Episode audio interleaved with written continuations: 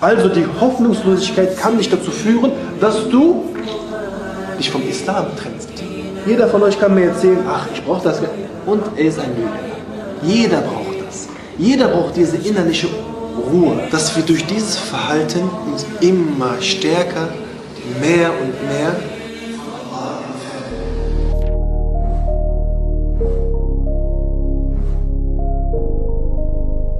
So, liebe Geschwister, das Thema von heute ist Jes. Jes bedeutet Hoffnungslosigkeit, dieses Verzweifeln. Möchte ich euch heute ein bisschen näher bringen, inshallah, wie man hoffnungslos wird, wie man so verzweifelt wird und am Ende, inshallah, eine frohe Botschaft euch verkünden. Ihr kennt alle höchstwahrscheinlich diesen, dieses, diesen Moment im Leben oder diese Zeit im Leben, wo jeder so am Ende ist mit den Nerven. Jeder hatte das. Ich hatte heute noch ein Gespräch mit Bruder Suleiman. Haben wir uns darüber unterhalten, über die Hoffnungslosigkeit, über das Verzweifeln. Und das kann jeden treffen. Ihr kennt das vielleicht, manchmal seid ihr zu Hause und ihr wisst einfach nicht mehr weiter. Es läuft nicht, so wie, so, wie, so wie man es sich wünscht.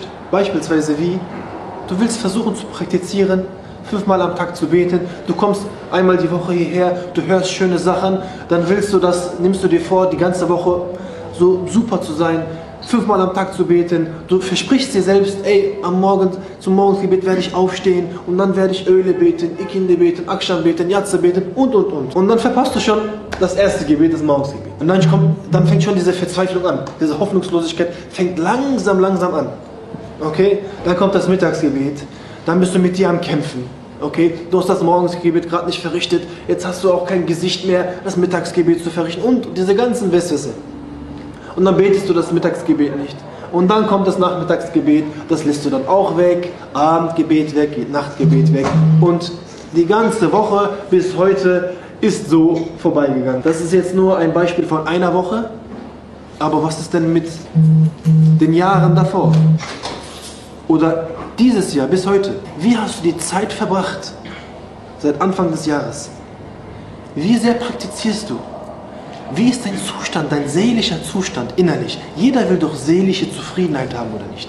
Jeder will doch innerlich glücklich sein, mal so richtig einatmen können, so dieses. Jeder braucht das. Jeder von euch kann mir erzählen, ach, ich brauche das. Und er ist ein Lügner. Jeder braucht das. Jeder braucht diese innerliche Ruhe. Nicht Unruhe, sondern jeder braucht diese seelische Ruhe.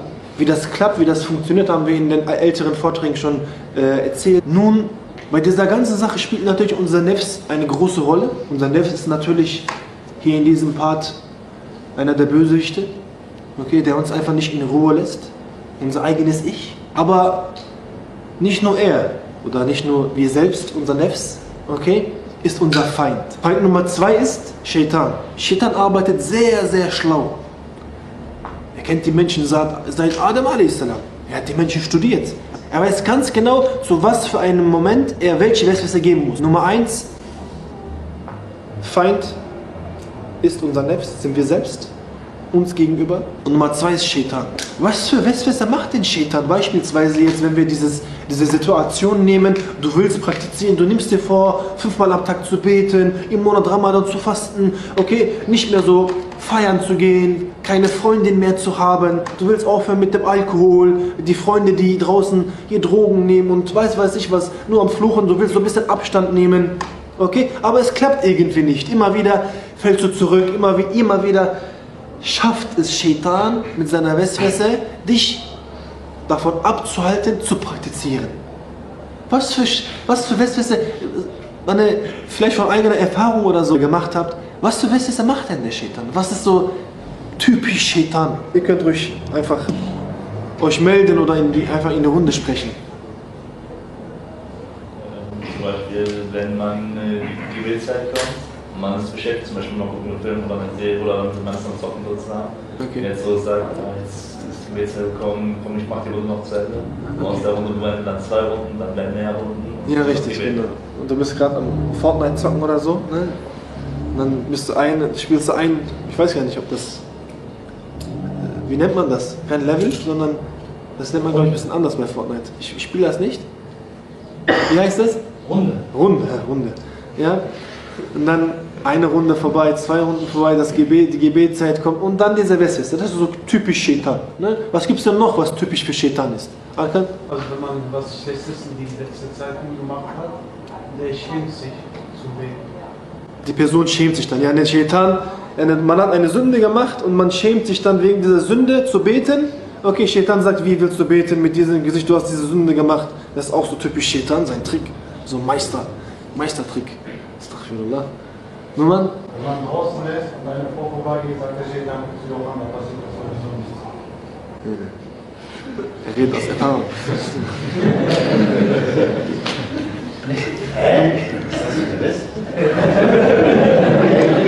Ich habe so eine Weste nicht. Nummer sagt, vielleicht für die Leute, die live zuhören, wenn eine Frau vorbeigeht, das macht Shaitan, der Weste, guck doch mal, passiert nichts. Mit einmal schauen, auch typisch Shaitan.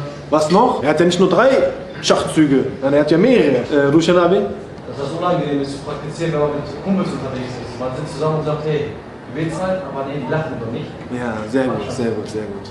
Wenn man mit Freunden unterwegs sind, die nicht praktizieren, man selber will eigentlich, aber man schämt sich dann oder es, es, äh, es ist ein unangenehm zu sagen, ey, ich muss jetzt beten und dann vor dem, vor dem Blick der anderen schämt man sich so, ey, was ist denn mit dem los? Hajima oder so, ist ein äh, Haji geworden oder was? Stimmt auch, das ist auch so ein typischer Westwester von Shaitan, auch ein Schachzug von ihm. Yusuf? Kompromisse eingehen, zum Beispiel man ist mit Nicht-Muslimen, man will den Islam so ein bisschen den schmackhaft machen, dann geht man Kompromisse ein, wie zum Beispiel, ich schüttle mal davor die Hand oder ich rede einfach mal gar nicht so schlecht oder so. Ja, ist auch so, ist auch, ist auch so ein Schachzug von Shaitan. Wie? Wenn man eine Freundin hat, damit man bei den Freunden punkten kann, heimlich man so seine islamische Seite ist. Okay. Wenn man eine Freundin hat, äh, verheimlicht man diese Seite an sich. Die, ja, Freund oder Freundin, verheimlicht man das. Oder andersrum vielleicht auch. Wenn man eine Freundin hat, will man punkten bei ihr und macht so religiöse, erzählt man über religiöse Geschichten, was man hier so aufschnappt. Ja? Über die Sahabe oder so. Ey, ich war im Sochbett. Ja, mashallah, so. Das ist auch so ein Trick von Shaitan. Jos Gatte, willst du was sagen? Ich sagen. Osman Abi? Das äh, steht dann zum Beispiel aus verschiedenen Richtungen so, wenn es ums Gebet geht, aus verschiedenen Richtungen angreift. Wenn das steht dann sagt nicht zum Beispiel, bete nicht, also guck mal, wer, wer soll jetzt beten? In dem Moment sagt er zum Beispiel, wenn du keinen Abdest haben solltest, sagt er zum Beispiel auch, wer holt jetzt Abdest gerade? Also das ist Ja, jetzt gerade richtig, sehr genau. anstrengend. Genau, Üşengeçlik so, ne? Mhm. Oder bei- auch bei anderen Sachen. Richtig. Osman Shaitan wird auch versuchen, einem, einen dazu zu bringen, sich zu viel aufzuerlegen, also sich zu viel vorzunehmen, also Okay. nicht portionsweise, sondern Sehr gut. viel zu viel sagen, dass man einmal sagt, ich will jetzt nicht, ich will zum Beispiel mehr Koran lesen und dann nicht sagen, ich will jeden Tag eine Seite oder nur einen Vers lesen, sondern einen Jus direkt, dass man es sich vornimmt, aber das kommt einem viel zu schwierig vor und dann lässt man es ganz sein. Interessant ist das, was Osman Abi sagt, beispielsweise man nimmt sich vor, Koran zu lesen und man sagt sich so, ich werde jeden Tag eine Seite oder zwei oder zehn Seiten Koran lesen. Jeden Tag, man verspricht sich das, man nimmt sich viel vor und diese Weste gibt Shaitan, das ist interessant. Shaitan gibt dir diese Flüstereien. Nimm dir viel vor. Nimm dir viel vor. Und dann machst du das am Montag, am Dienstag, dann sagst du dir, wer soll denn jetzt Mittwoch zehn Seiten lesen? Lies doch eine Seite. Aber das denkt man, da ist wieder natürlich Nefs und Shaitan in diesem Kombipaket. Dann- geht man natürlich sehr schnell, äh, verliert man sehr schnell. Lokman Abi? äh, während man im Gebet ist und das Telefon klingelt oder es steht an der Tür, dann hat man die Westwisse, äh, bet jetzt schnell, mach schnell äh, noch die Dua fertig, äh, zum Beispiel ohne Allah, Masala, ohne Allah Mubarak, dann verlässt man diese Dua Ja. meistens, damit man schnell ans Telefon rangeht Ja, und die Person an der Tür nicht warten muss. Richtig. So haben wir jetzt einige Schachzüge von dem Shaitan gehört. Es gibt natürlich hunderte, tausende, Millionen Schachzüge, wie er uns Tag für Tag, Tag für Tag reinlegt. Und er gewinnt. Er bringt uns zu einer Verfassung, dann natürlich, wir dürfen das Thema nicht vergessen, Hoffnungslosigkeit. Yes. Er bringt uns zu einer, so, zu einer Verfassung, dass du einfach nicht mehr willst. Du kannst einfach nicht mehr innerlich. Du versuchst immer wieder dich aufzurappeln und immer wieder schafft es der Shaitan, dich unterzukriegen. Sodass du kein Gesicht mehr hast, denkst, dass du kein Gesicht mehr hast, zu beten, zu praktizieren, zum Gebet zu stehen, Allahu Akbar zu sagen. Er schafft es immer wieder, dich in die Hoffnungslosigkeit zu schieben. Mit drei Punkten von Ustad Hazretleri, Said Nur Hazretleri, möchte ich dieses Thema ein bisschen euch nahe bringen. Nämlich Said Nursi Hazretleri, Ustad Hazretleri, nennt uns drei Punkte. Die drei Punkte werde ich dann euch versuchen, so gut es geht, zu erläutern. Punkt 1 ist es die Not, in der man sich befindet. Okay? Von was für einer Not sprechen wir?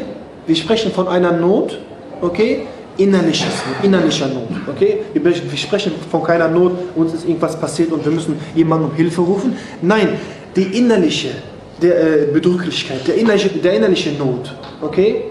Das halt, was uns wirklich so zerfrisst innerlich und dann später zu Hoffnungslosigkeit, Verzweiflung führt.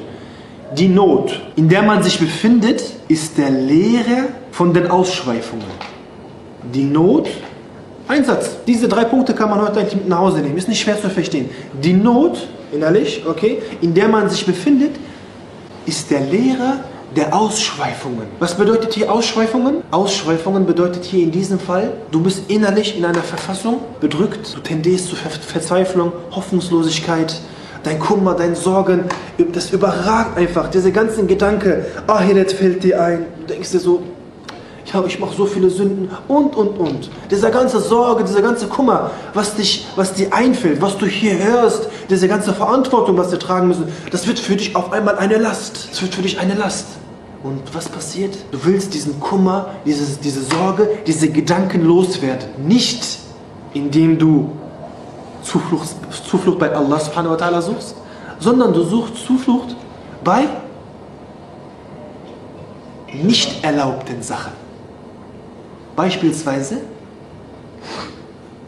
gehst du, triffst du dich mit diesen Kollegen, die, Wochenende, die am Wochenende trinken gehen. Du sagst dir erst, ich gehe mit dem bisschen Kafamdals, ein bisschen meinen Kopf frei machen mit den Jungs. Dann bist du mit, mit denen unterwegs, aber du sagst, ich werde nicht trinken. Und dann bist du ein, zwei Mal mit denen, indem du dich gesagt hast, indem, du wolltest ja eigentlich mit dem rausgehen, dich erleichtern.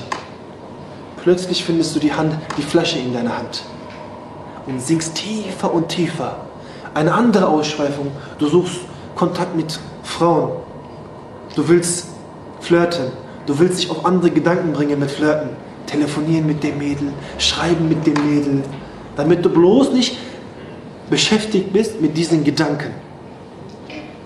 Eine andere Sache, natürlich gibt es viele Drogen nehmen, feiern gehen, in Diskotheken und wir suchen, okay, die Lösung bei nicht erlaubten Sachen. So, Punkt 1 zu verstehen, die Not, in der man sich befindet, ist der Lehrer der Ausschweifungen. Gleich kommen wir darauf zurück. Punkt 2, Jes, Jes bedeutet Hoffnungslosigkeit, diese Verzweiflung, ist die Quelle der Ketzerei. Guck. Punkt 2, wieder nur ein Satz, auch leicht zu merken. Die Hoffnungslosigkeit, äh, die Hoffnungslosigkeit ist die Quelle der Ketzerei. Hoffnungslosigkeit ist die Quelle der Ketzerei. Was, ist, was bedeutet Ketzerei? Ein Begriff, was wir nicht jeden Tag hören. Was bedeutet Ketzerei? Einer eine Idee? Rushanabi? Also hetzen. Hetzen, reden, von mich ablenken. Ja, in dem Sinn ist es was anderes. Mhm. Vielleicht gegen äh, Allah zu rebellieren. Ja, das kommt der Sache nahe. Ja, richtig. Beispielsweise bedeutet das äh, die komplette Abweichung der Religion. Die komplette Abweichung der Religion. Die Hoffnungslosigkeit. Schaut mal, wie, ich habe wieder mit dem Tag Move angefangen. Schaut mal, die Hoffnungslosigkeit ist so gefährlich, ist gar nicht so Kindergarten, Hoffnungslosigkeit. Ah, ich bin hoffnungslos und das geht, dieses Gefühl geht weg und das, das packe ich schon. Ich schaffe, ich, ich schaffe es über die Runden, über diese Verzweiflung zu kommen, über diese Hoffnungslosigkeit überzustehen und wieder mich aufzurappeln. Das ist gar nicht so was Einfaches. Das ist gar nicht so was, etwas, was wir klein betrachten dürfen, die Hoffnungslosigkeit. Die Hoffnungslosigkeit ist die Quelle der Ketzerei, die, die komplette Abweichung der Religion. Also die Hoffnungslosigkeit kann dich dazu führen, dass du dich vom Islam trennst. Wie gefährlich. Punkt 3. Die Dunkelheit des Herzens Sulmeti Kalb, ist die Quelle der Unruhe der Seele, die dunkle Seele. Die Dunkelheit des Herzens, okay, das bedeutet Sulmeti Kalb, okay, ist die Quelle der Unruhe in der Seele. Wie viele Personen gibt es, die diese drei Stationen erleben und, da, und am Ende ist man eine Person mit einer dunklen Seele. Nichts mehr Lust. Er macht nichts mehr. Er will über den Islam nichts mehr hören. Sein, sein Herz ist dunkel geworden. Seine Seele ist dunkel geworden. Eine dunkle Seele, ein dunkler Herz. Er will absolut nichts mehr hören über den Islam. Er will, sich, er will sich distanzieren von Orten, die ihn an seine Probleme erinnern, was er eigentlich hat. An sich selbst erinnern will er sich nicht eigentlich, in Wahrheit. Er will nicht sich beschäftigen mit sich selbst, auf sich selbst schauen. In was für einer Verfassung bin ich? Der Fehler hier fängt, liebe Geschwister, ganz oben an, bei Punkt 1. Indem wir versuchen, unsere Probleme mit vergänglichen Sachen zu lösen, öffnen wir die, die, die Türen zu Punkt 2 und zu Punkt 3.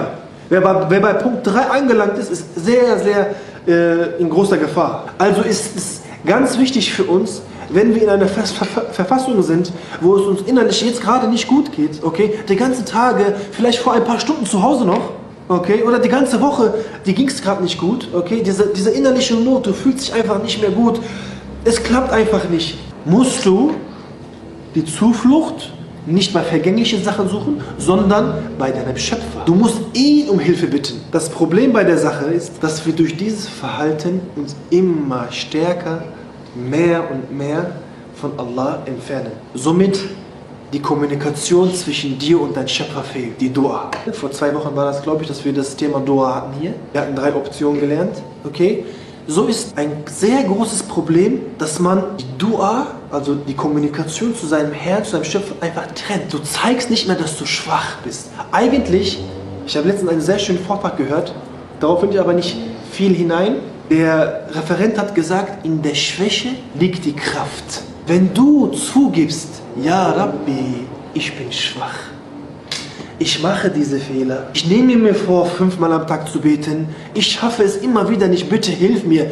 Allah möchte ja von uns sehen, dass wir uns schwach zeigen, Ajis zeigen. Okay? Er möchte ja. Und was passiert? In der Schwäche liegt die Kraft. Du zeigst, dass du schwach bist und Allah stärkt dich. Allah hilft dir. Schaut wie in einem Beispiel von einem Kind. Du Shanab, wie alt ist dein Sohn? Er wird drei. Sein Sohn heißt Harun. Harun ist drei Jahre alt. Er ist schwach. Er ist Ajis. Okay, er ist noch kein erwachsener Mann, er ist noch ein Kind, drei Jahre alt. Er muss gefüttert werden, er muss auf die Toilette gebracht werden, er muss geduscht werden. Durch seine Schwäche ist sein Vater, der Chefkat hat, Fürsorge hat, dazu aufgefordert, ob er will oder nicht, ihm zu dienen. Sein Sohn lässt seinen Vater dienen. Rushin Abi dient Harun. Warum? Weil er schwach ist.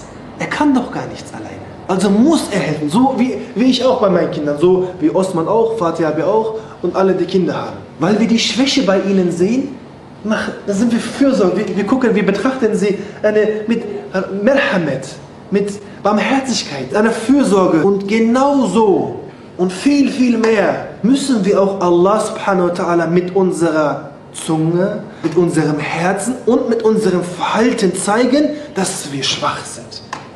Wenn du so läufst in der Stadt, okay, und so machst, okay, zeigst du mit deiner Art und Weise, ich brauche, ich bin nicht Ajis, ich bin nicht schwach, ich habe was drauf, ich bin wer. Meinst du, Allah akzeptiert deine Dua? Im Gegenteil, wenn eine Person seinen Kopf neigt, Hände öffnet und sagt, Ja Rabbi, ich bin schwach, Ja Rabbi. Ich bin noch nicht mehr Herr über meinen Augen. Ich bin noch nicht mehr Herr über meine Ohren. Ich bin nicht mehr Herr über, über meinen Fingernagel. Du lässt diesen Fingernagel wachsen, Ja Rabbi. Ich mache dafür nichts. Ich bin noch nicht mehr Herr über meinen eigenen Körper. Ja Rabbi, ich bin schwach, ich brauche dich. Allah subhanahu wa ta'ala hilft dir dann inshallah. Wir müssen uns unsere Schwäche zeigen. In der Schwäche liegt die Kraft. Zurück zur Hoffnungslosigkeit aber. Dann kommt eine Phase, die man durchläuft während diesen drei Punkten dass du dich triffst mit Leuten, die nicht praktizierend sind, vielleicht ungläubig sind, okay? Und du sitzt mit denen, redest mit denen, die sagen, ey, was hast du eigentlich? Warum bist du so, so in einer Verfassung, in hast keinen Spaß, so, bist nicht lustig drauf und so. Er sagt natürlich nicht, mir geht's nicht gut wegen diesen ganzen Sorgen, Kummer und so, ich bin nicht praktizierend und was und und und. Dann fängt der Atheist oder der halt je nachdem nicht praktizierende an, ey, du musst gar nicht beten fünfmal am Tag. Das ist nicht Pflicht, das ist freiwillig. Das ist zwischen dir und Allah. Du kannst doch nicht beten, wenn dir einer hier jeden Samstag predigt, du sollst beten fünfmal am Tag, dass du dann beten musst. Wer sagt denn, sagt Allah, dass du beten musst? Wo steht das? Er hat natürlich kein Wissen. Atheist wird vielleicht sagen, es gibt doch gar keinen Gott. Wer weiß nicht, ob es Gott gibt. Und du hast dieses Know-how Know nicht. Du kannst gar, gar keine Antworten liefern. Und dir passt das gerade. Dir passt das wirklich, was er erzählt. Und Shaitan arbeitet genau in dem Moment. Sein Meisterzug. Sein Meisterschachzug. Wirklich. Er macht Schachmatt damit. In der Hoffnungslosigkeit sagt er zu dir, ey, es gibt Hoffnung. Es gibt doch Hoffnung. Du musst gar nicht in Ahiret Rechenschaft abgeben. Das gibt es gar nicht. Du musst gar nicht fünfmal am Tag beten. Du machst dir umsonst da diese ganze Kopfschmerzen, diese ganze Palaver ist umsonst. Sorge, Kummer, innere, innere Unzufriedenheit, Hoffnungslosigkeit, Verzweiflung, das alles Hikaye, das ist alles Geschichte, Märchen. Du brauchst das alles gar nicht. Plötzlich öffnet er die Tür der Hoffnung für dich. An der Tür steht Hoffnung, mit seiner Handschrift natürlich. Du machst die Tür auf, du gehst hinein, du bist vom Glauben abgefallen. Du bist nicht Muslim. Ein Schachzug von Shaitan, der mit der Hoffnungslosigkeit anfängt. Interessant, oder? Unglaublich. Was für eine Entwicklung. Ein Problem, Punkt 1, Punkt 2, Punkt 3, diese Gespräche. Ah, es gibt doch Hoffnung. Und zack, du hast deinen Glauben verloren.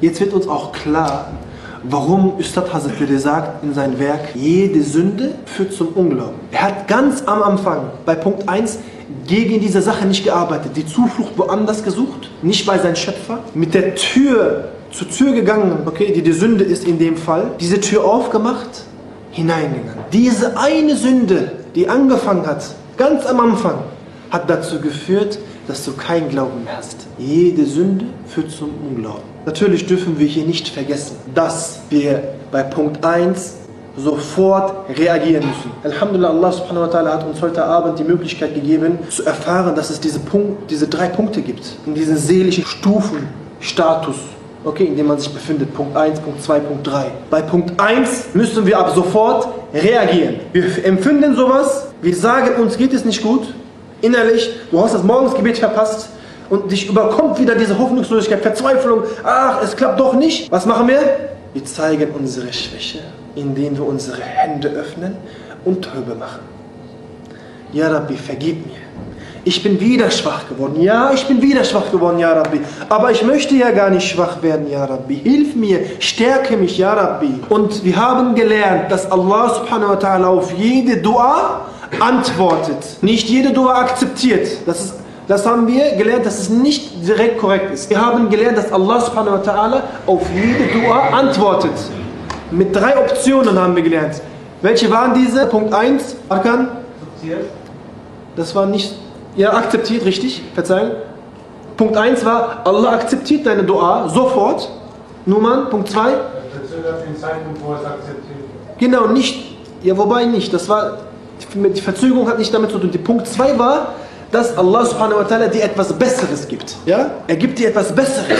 Er rettet dich aus der Situation noch besser, als du es erwartet hast. Punkt 3 war, er akzeptiert nicht. Er, er akzeptiert es nicht. Die Akzeptanz einer Dua liegt in der Weisheit Allah subhanahu wa ta'ala. Weil er weiß vielleicht ganz genau, wenn mein Diener nicht weiter Dua macht und ich ihn sofort dieses Dua akzeptiere, wird er sofort rückfällig werden. Er will, dass du öfter Dua machst.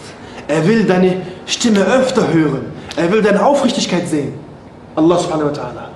Er will, dass du deine Schwäche zeigst. Er will, dass du weiter deine Hände öffnest und ihn um Vergebung bittest. Weil er weiß ganz genau, wenn er dich, dir sofort wieder diese innere Zufriedenheit gibt, wirst du morgen wieder dasselbe machen. Also ist für uns hier wichtig, dass wenn wir in so einer Verfassung sind, so lange Dua machen, bis wir gerettet werden von Allah. Weil wir haben gelernt, Dua ist eine Ibadat, ein Gottesdienst.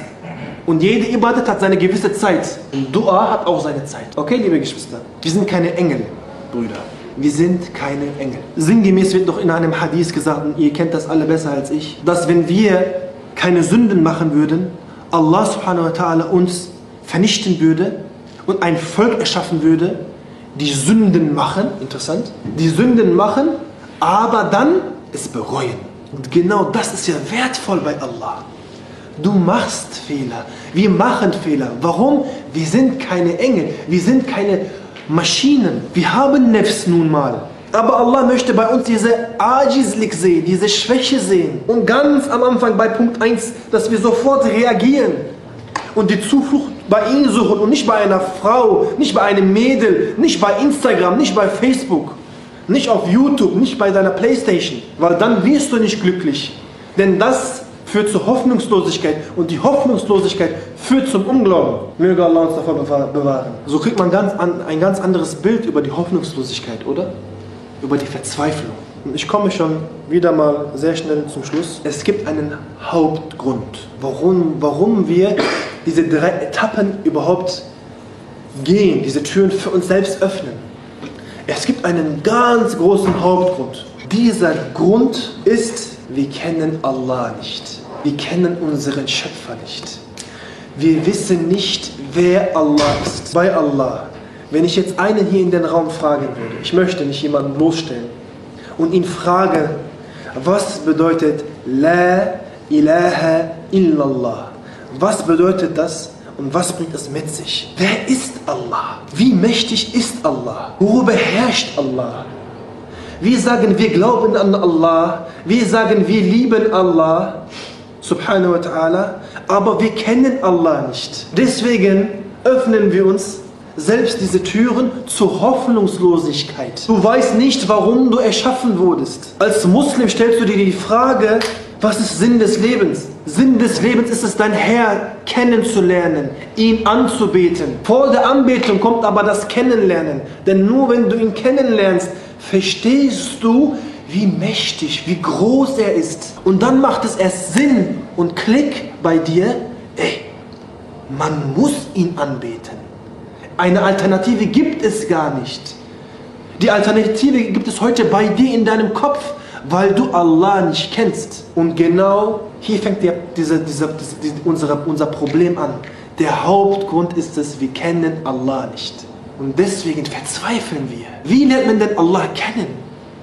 Durch seine Tajalliyat, durch seine Eigenschaften, die wir hier auf der Erde sehen. Durch seinen Namen lernen wir ihn kennen. Wenn wir im Paradies wären, oder ich nehme den Satz kurz zurück und fange so an, die Erde ist der beste Ort, Allah subhanahu wa ta'ala kennenzulernen. Wenn man euch fragen würde, ist es besser, Allah kennenzulernen im Paradies oder auf der Erde? Vielleicht würden sogar, ohne zu überlegen, 80% sofort die Leute sagen, im Paradies, weil wir Allah sehen dürfen. Ist nicht so. Die Erde ist der beste Ort, Allah subhanahu wa ta'ala kennenzulernen. Denn im Paradies kannst du nicht krank werden. Somit lernst du Allah nicht vollkommen kennen. Ist nur ein Punkt von Hunderten. Ist nur ein Punkt. Somit lernst du Allahs Name Shafi nicht kennen. Also lernst du deinen Herrn nicht vollkommen kennen. Aber hier auf der Erde wirst du krank. Du gehst eine gewisse Zeit in dieser Krankheit. Du hast, bist krank, du liegst im Bett, du hast Fieber, Schüttelfrost. Und dann gibt es einen, der dich gesund macht. Die Wirkung zur Tablette gibt Allah. Kein, keine Tablette macht dich gesund. Wer daran glaubt, macht Schirk. Die Wirkung, die Heilwirkung gibt Allah. Somit lernst du Allah kennen. Wenn ich krank werde, wenn ich krank werde, gibt es jemanden, der mich gesund macht. Ein, eine Sache, die man begreifen muss. Die Erde ist der beste Ort, Allah subhanahu wa ta'ala kennenzulernen. Rahim, Rafur, Rahman, Alabama, Barmherziger, der Allvergebende. Das lernst du doch hier kennen der Allvergebende. Im Paradies kannst du doch gar keine Sünden machen. Wie willst du denn Rafur kennenlernen, der Allvergebende, der Barmherzige, der Alabama, hier auf der Erde? Wir kennen sein Buch nicht, seine Wörter nicht. Allah subhanahu wa ta'ala sagt im Koran, in Surah Zumar, O meine Diener, er sagt das zu uns, die frohe Botschaft, O meine Diener, die ihr euch gegen eure eigenen Seelen vergangen habt, verzweifelt nicht, keine Hoffnungslosigkeit an Allahs Barmherzigkeit. Denn Allah vergibt alle Sünden. Er ist der Allverzeihende, Barmherzige. Eine frohe Botschaft. Du brauchst nicht hoffnungslos werden, Bruder. Du brauchst nicht verzweifeln. Du musst nur eine Sache machen. Allah kennenlernen. Deinen Schöpfer kennenlernen. Seine Wörter, sein Buch lesen.